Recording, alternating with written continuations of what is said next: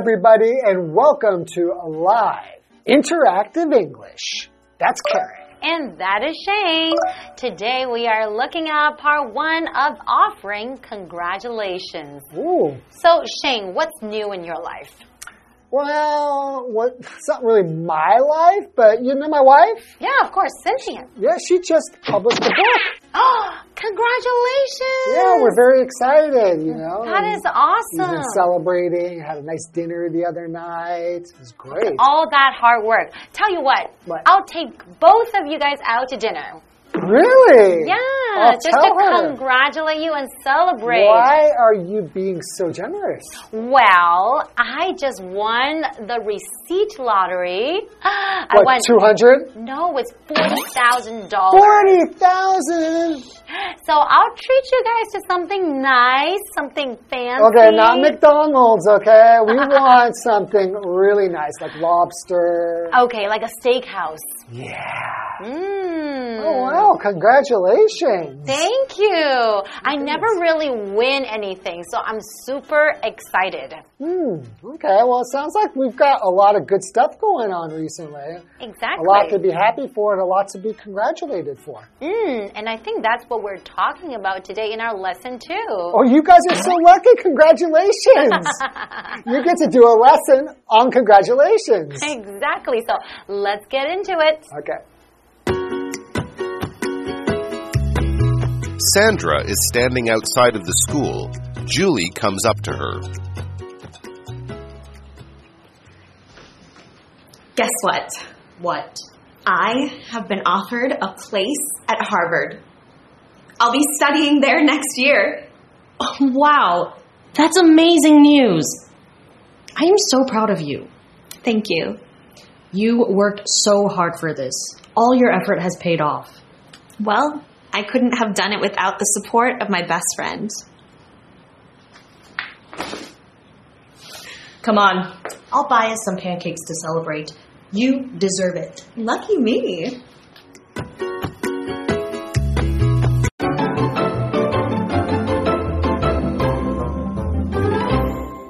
Okay, so this is part one of offering congratulations. Mm-hmm. And congratulations on an offer.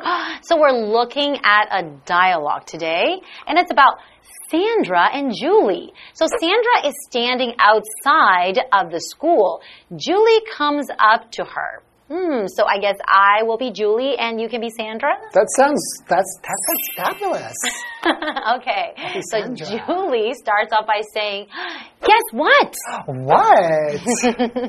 I have been offered a place at Harvard. I'll be studying there next year. wow, I have been offered a place at Harvard. That means that she's been offered admission. exactly. Harvard. She was accepted to Harvard. Exactly. So she will be able to study at Harvard. Wow. Oh my goodness. That's pretty good. Oh, I, and actually, Sandra does say, wow, that's amazing news. I am so proud of you. That is a really, really nice thing to say. If somebody does something really, really good or really well, it's nice to say, I'm so proud of you, right? Yeah. Mm, you feel happy for them too. And Julie says, Thank you. Sandra continues by saying, You worked so hard for this. All your effort has paid off. Mm-hmm. So if you say to somebody, All your effort has paid off, the idea is you put a lot of effort. It's kind of like putting a payment into something, right? And finally, at the end, you get like the rewards of putting in this investment, Exactly. right? So it paid off. Mm-hmm. The hard work didn't go to waste, right? Yes. And now Julie says, Well, I couldn't have done it without the support of my best friend. Julie smiles at Sandra. I think having support from your friends and family is very, very important, right? Especially during difficult times or when you're working really, really hard. And maybe sometimes you want to give up and your friends will be there and tell you, say, you can do it. Yeah. They encourage you. Specifically, if you're trying to achieve some type of a goal that's difficult to attain, Uh-huh. yeah, you need support from your friends and family. Okay, so Sandra says, Come on, I'll buy us some pancakes to celebrate. You deserve it. Aw, Sandra's such a nice friend. She's a good friend, yes. Exactly. And Julie says, Lucky me. Uh, She's going to treat Julie to pancake, right? And some yummy food. And you deserve it. So to deserve something, if you say that a person or thing deserves something, you mean that they should have it or receive it because of their actions or qualities, right? Mm, right. Okay, and we have another vocabulary word, pancake. So a pancake is a flat cake usually made of thin batter and cooked on both sides on a griddle or in a frying pan. Mm-hmm. So for example, you can say, pancakes are not very healthy, so I don't eat them every day. Are they not healthy? I didn't know that. Uh, don't know. Once in a while is okay. I suppose if you're putting butter and syrup and all of that good stuff, which you need to have on there. and to- some ice cream. yes. So I guess in that way, they're not very healthy.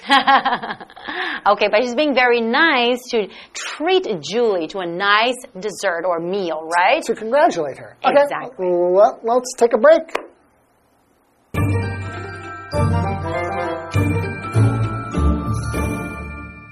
Hello，大家好，我是 Hanny。这两天的绘画是关于 offering congratulations，祝贺英语。我们先补充一下，congratulation 它表示祝贺、恭喜。那么当做祝贺语要恭喜别人的时候，这时候会用复数型 congratulations。那么它的相关词性 congratulate 这个动词就表示祝贺啊、道贺或是称赞。那我们可以用 congratulate somebody on something 去表达为某事来恭贺某人。在第一段对话里面，Julie 向 Sandra 分享她的好消息，她被哈佛大学录取嘞，明年就要在那边念书了。那么 Sandra 听到消息觉得太棒了，她以 Julie 为荣，毕竟 Julie 为了这件事非常努力。那么现在一切的努力都获得了回报，Sandra 决定要买一些煎饼来庆祝一下。好，那么 pancake 就是煎饼。声音老师在解释单字时，他提到 batter，b a t t e r，那它是指面糊，我们用面粉啊、鸡蛋和牛奶把它调成的那种面糊。还有提到 griddle，g r i d d l e，那这个字表示平底烤锅。老师们刚刚聊到说，当我们在朝着目标努力时，特别是那种难以达到的目标，总是会需要有家人朋友的支持。那么 Shane 老师有用到一个副词叫 specifically。S P E C I F I C A L L Y，specifically 可以表达特别的、专门的或是确切的。还有用到一个动词叫 attain，A T T A I N，attain 表示达到或是获得。好，那这边一个重点，我们进入文法时间。这边我们来学习 pay off 的不同意思。首先，第一种是及物用法，可以表达出清偿、偿还或是付清什么什么，像付清债务。那我们可以用 pay something off 或者是 pay off something 来表达付清某事物的钱，还清某事物的债。举例来说，It took them thirty years to pay off their mortgage。他们花了三十年把房贷还清。那第二是不及物用法，它就有那种有所回报或是成功的意，可以用来表达说所做的事情有了回报，终于获得成功。像 All of their hard work has finally paid off，他们所有的努力终于获得回报了。好，接回到课文中。 Mr. Stevens is walking through the school when he sees the Glee Club captain, Sandra. Good morning, Sandra.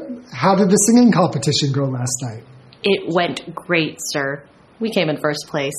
That's brilliant, Sandra. Thank you, sir. We were all really nervous, but the moment we got onto the stage, we knew we would win. I knew you would too. I can always hear you rehearsing and practicing your songs. You have done yourselves and the school proud. You're too kind.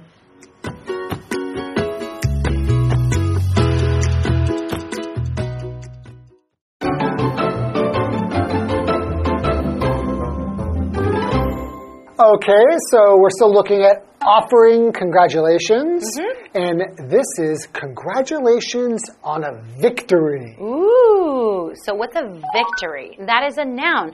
A victory is a win. In sports or war, one side usually achieves victory. If you've ever won anything, you've achieved a victory. So, for example, Sammy's victory in the race was celebrated by her friends and family. Okay, so she was in a race and she maybe won first place. Maybe, I mean, you know, if she, even if she came in third place, I think her family would still celebrate. That is true. That is true. Okay, so here we have Mr. Stevens and Sandra, right? So Mr. Stevens is walking through the school when he sees the Glee Club captain, Sandra. I have to say, this Mr. Stevens character, very handsome. Are you sure about that? Very handsome. yes, very handsome teacher. Okay. so, captain, what's a captain? A captain is a noun, and that is a leader of a sports team or side. Mm-hmm. So, for example, he has been the team's captain for three months. Ah, so he's like the leader for the team, right? Right. Okay, so we have Mr. Stevens and Sandra. So I guess you will be Mr. Stevens I and be. I will be Sandra. I look a lot like Mr. Stevens. okay. So, good morning, Sandra. How did the singing competition go last night?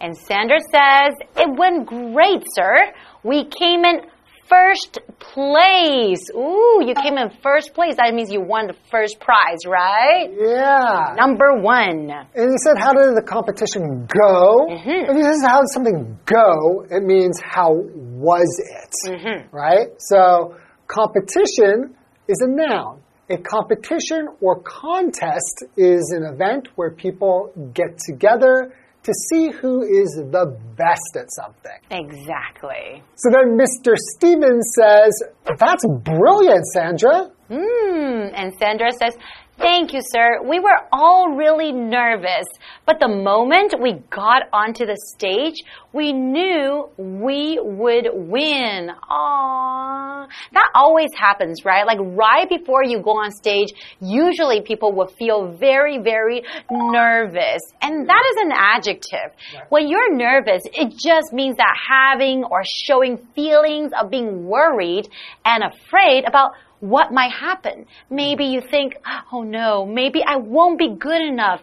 Maybe I won't put on a good show. Mm. So you feel nervous. Maybe everybody will laugh at me. Maybe I'll forget my lyrics. Exactly. Singing, right? And some people get nervous before the tests or exams as well. Most people. Yeah. So, for example, Bert was nervous about performing in front of all his friends.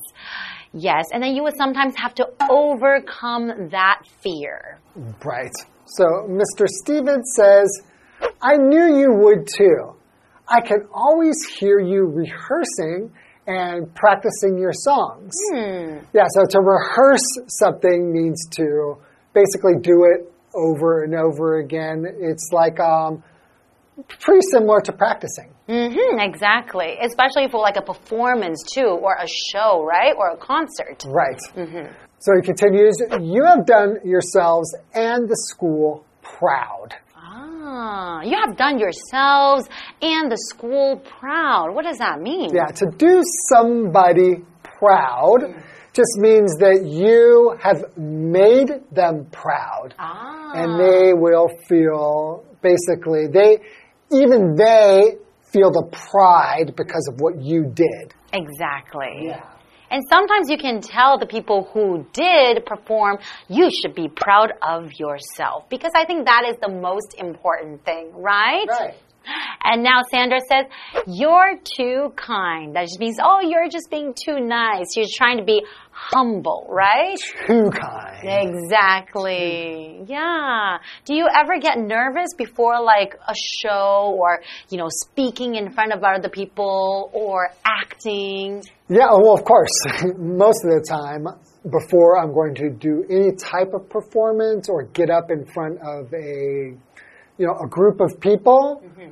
there's going to be some nerves. That's So that's another way to say it. You say, I am nervous, or you can say, I have nerves. Mm-hmm. There's always nerves when you're going to be facing a lot of people, and there's something you have to either memorize or you're trying to entertain them. Mm-hmm. So you're hoping that that will be successful. So, yeah, how about you? Are you someone who naturally can just get up in front of people and not worry about anything? I always get nervous. So, you know, for me to feel a little bit better is by, you know, rehearsing and practicing many, many, many times before I go on stage. Yeah, I remember quite a bit when I was playing baseball. Um, whether or not we got a victory when we were playing, like I, I remember feeling very nervous during the games, especially when I had to bat. Okay? Yeah, Under a lot of pressure. yeah, that's right. It's Okay, also all really fun though. All right. I think that's all the time we have for today. So thank you for joining us, and we will see you next time. See you guys next time. Bye bye. Bye-bye.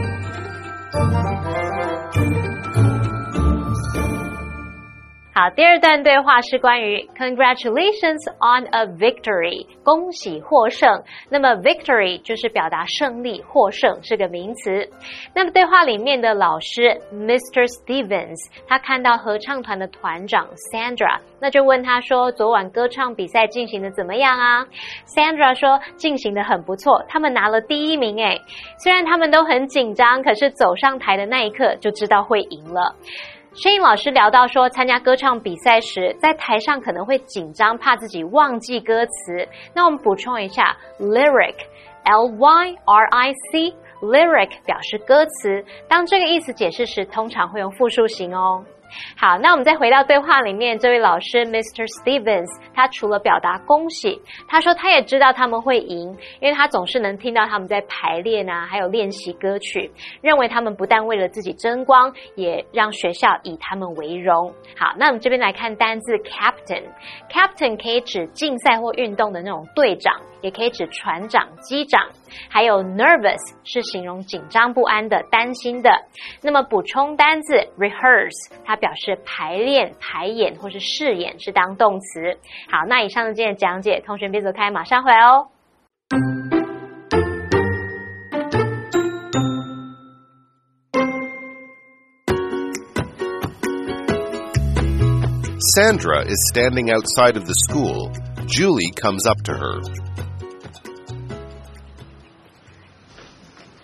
Guess what? What? I have been offered a place at Harvard. I'll be studying there next year. Oh, wow, that's amazing news. I am so proud of you. Thank you. You worked so hard for this. All your effort has paid off. Well, I couldn't have done it without the support of my best friend. Come on, I'll buy us some pancakes to celebrate. You deserve it. Lucky me. Mr. Stevens is walking through the school when he sees the Glee Club captain, Sandra. Good morning, Sandra. How did the singing competition go last night? It went great, sir. We came in first place. That's brilliant, Sandra. Thank you, sir. We were all really nervous, but the moment we got onto the stage, we knew we would win. I knew you would too. I can always hear you rehearsing and practicing your songs.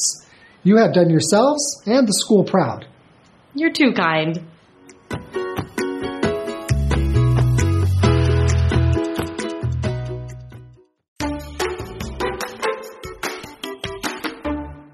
Hey, hey, hey, it's Kiwi on the street. I'm Kiki. And I'm Winnie There are a lot of foreigners in Taiwan, and sometimes they will ask you questions, but we're stuck answering in the same phrases. So today, let's work on some translations. Let's see what our friends have to say.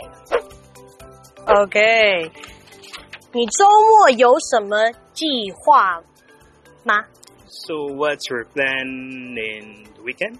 Very good. What are your plans this weekend? Do you have plans in the weekend? Very close, very good. Do you have plans this weekend? Okay, very, good. All right.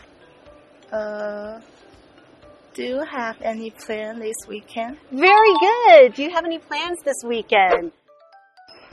我想知道你明天有空吗? How do you say that in English?